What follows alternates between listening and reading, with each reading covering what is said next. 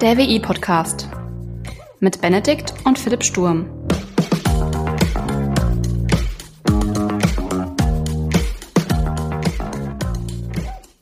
Hallo und herzlich willkommen zur 25. Folge des WI-Briefings. Mein Name ist Benedikt und ich beschäftige mich in WI-Briefings mit Themen aus dem Bereich Informatik und auch Schnittstellen zum Bereich Wirtschaft.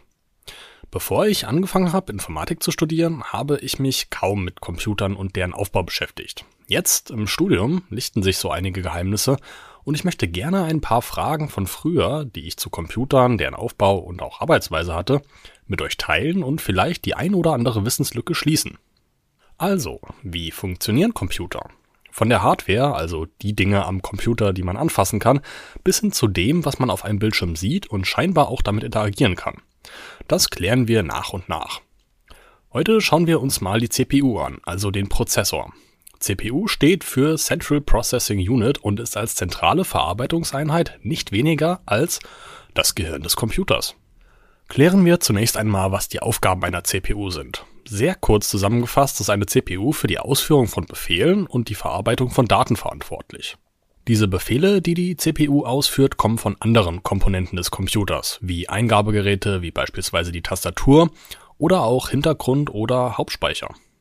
Was diese beiden Arten von Speicher sind, schauen wir uns später nochmal etwas genauer an. Der Begriff Befehle ist sehr allgemein gehalten und nicht jeder kann sich etwas darunter vorstellen. Konkreter sind es arithmetische Befehle, also dass die CPU irgendwas berechnen soll, oder auch Steuerbefehle, um so Abläufe von Programmen zu steuern aber auch Load- und Store-Befehle, um Daten aus dem Speicher zu laden oder sie zurück in den Speicher zu schreiben. Wie gesagt, ist eine CPU aber auch für die Verarbeitung von Daten verantwortlich. Zu diesen Daten, die eine CPU verarbeiten kann, gehören Zahlen, Text, Grafiken, aber auch Audio und Video. Wie die Verarbeitung von Zahlen und Texten aussieht, darunter können sich die meisten bestimmt etwas drunter vorstellen. Also mit Zahlen kann man rechnen und Text kann man lesen oder auch schreiben. Sehr spannend ist aber auch, dass eine CPU Grafiken verarbeiten kann. Konkret bedeutet dies, dass eine CPU Informationen zur Anzeige von grafischen Elementen als Pixel- oder Vektorgrafikinformationen liest oder auch manipuliert, um diese dann anzeigen zu lassen. CPUs können diese sehr spezielle Aufgabe entweder an Graphics Processing Units abgeben, kurz GPUs, also dedizierte Prozessoren, die zur Verarbeitung von Grafiken oder visuellen Daten da sind, oder sie lassen diese Aufgabe doch von der hausinternen Grafikabteilung bearbeiten, der sogenannten integrierten Grafik, von der man in Laptop-Werbung ganz gerne hört. Also Intels oder AMDs neueste integrierte Grafik. Naja, vielleicht habt ihr schon davon gehört. Aber auch die Verarbeitung von Audio und Video kann eine CPU. Dazu braucht sie lediglich die Daten in Binärform, also die Sprache, die der Computer spricht, und auch eine Operation zur Verarbeitung dieser Daten, damit die CPU weiß, was sie damit machen soll. Diese Operationen und Befehle, mit denen die CPU arbeitet, sind als sogenannte Befehlssätze in der CPU gespeichert und können von anderen Komponenten genutzt werden, um mit der CPU zu arbeiten. Das bringt uns auch schon dazu, zu schauen, wie eine CPU aufgebaut ist und wie sie genau arbeitet. Eine CPU besteht, kurz gesagt, aus einer Control Unit, einem Rechenwerk, einem Registersatz, Cache-Speicher, einem Bus-System und einem Clock Generator. Um zu erklären, was diese einzelnen Komponenten sind und wie diese zusammenarbeiten, versuche ich ein Beispiel zu verwenden, was die meisten vielleicht kennen. Ihr kommt gerade von der Schule und sollt jetzt Mathehausaufgaben machen. Ihr verwendet dafür Stift und Papier, Notizzettel, euer Mathebuch, in dem die ganzen Aufgaben stehen und natürlich einen Taschenrechner.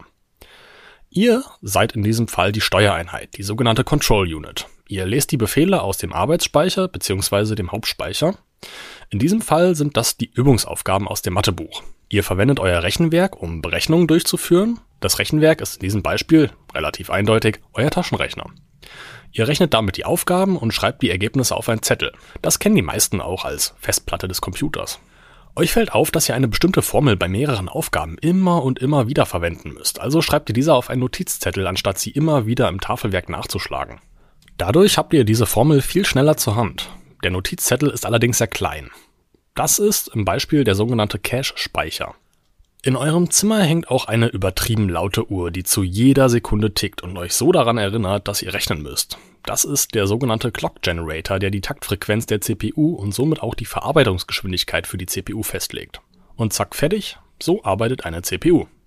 Die Control Unit lädt Befehle aus dem Arbeitsspeicher, verwendet ihr Rechenwerk, um Berechnungen durchzuführen, die Festplatte, um Daten dauerhaft zu speichern und den Arbeitsspeicher, um Daten zwischenzuspeichern. Und wenn es ganz schnell gehen muss, werden Daten im Cache gespeichert oder daraus geladen. Für das Bus-System ist mir leider keine Analogie eingefallen. Das Bus-System ist, äh, kurz zusammengefasst, ein Netzwerk von Leitungen innerhalb der CPU, das zum Übertragen von Daten und Befehlen zwischen den verschiedenen Komponenten der CPU verwendet wird.